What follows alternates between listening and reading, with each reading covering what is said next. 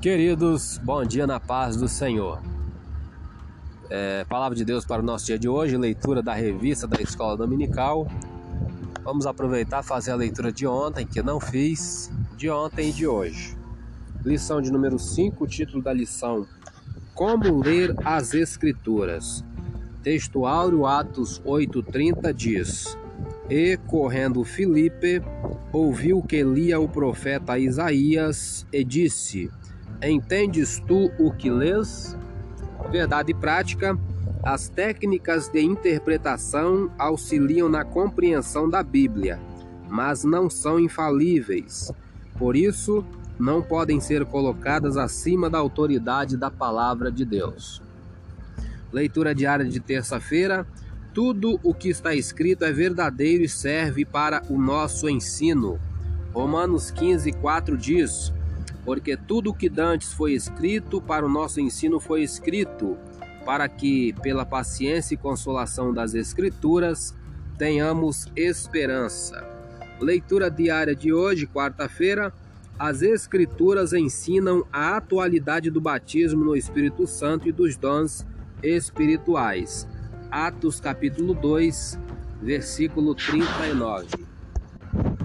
Que diz: porque a promessa vos diz respeito a vós, a vossos filhos e a todos os que estão longe, a tantos quantos Deus, nosso Senhor, chamar. Vamos para a leitura da revista. Paramos aqui no ponto 2 do tópico 1. O tópico 1 fala sobre a Bíblia precisa ser interpretada. O ponto 1, a importância da exegese. O ponto 2, as limitações dos leitores e começaremos a ler a partir do ponto 3, que fala sobre a natureza das Escrituras. Nesse ponto, ratificamos que a necessidade de a Bíblia ser interpretada acha-se na natureza da própria palavra de Deus. Como já estudado, o texto bíblico foi escrito majoritariamente em duas línguas distintas, hebraico e grego, no período aproximado de 1600 anos, por cerca de 40 autores que viveram em épocas e culturas diferentes. Portanto, os textos canônicos possuem particularidades que não podem ser ignoradas.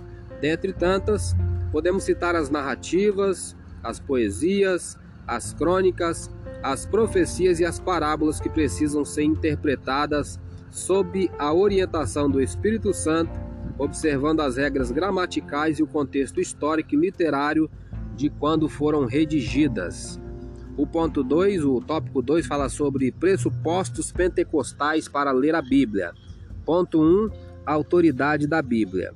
Uma das marcas do pentecostalismo é o seu compromisso inegociável com as Escrituras. Cremos na inspiração divina, verbal e plenária da Palavra de Deus, nossa autoridade final em questões de fé e prática.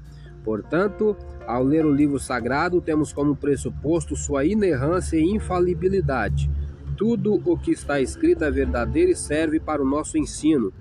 Nessa compreensão, refutamos a relativização e a desobediência aos preceitos bíblicos, acatamos suas doutrinas, reconhecemos a realidade do sobrenatural, a literalidade dos milagres e a atualidade do batismo no Espírito Santo e dos dons espirituais.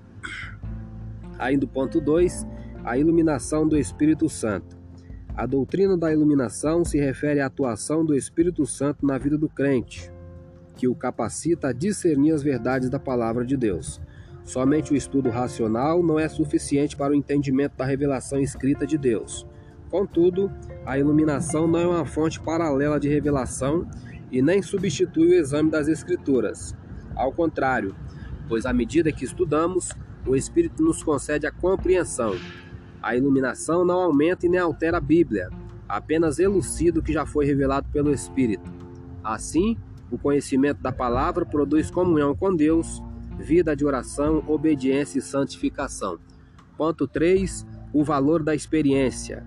O texto sagrado é útil para o ensino, repreensão e correção, a fim de tornar o salvo perfeito. Essas declarações demonstram que a Bíblia deve ser aplicada ao nosso viver diário as verdades bíblicas são confirmadas quando experimentadas pela Igreja do Senhor. Nesse aspecto, por exemplo, cremos que o livro de Atos não apenas descreve a experiência pentecostal da igreja primitiva, como também a torna válida para os nossos dias. Ressalta-se, porém, que nem a experiência nem a tradição da igreja podem estar acima da autoridade bíblica. Somente a Escritura é que pode autenticar e até mesmo corrigir a experiência ou a prática da igreja, caso seja necessário. Vamos parar por aqui. Eu sou Elias Rodrigues, essa foi mais uma leitura diária de hoje. Compartilhe esse áudio com seu grupo de amigos. Que Deus nos abençoe. Amém.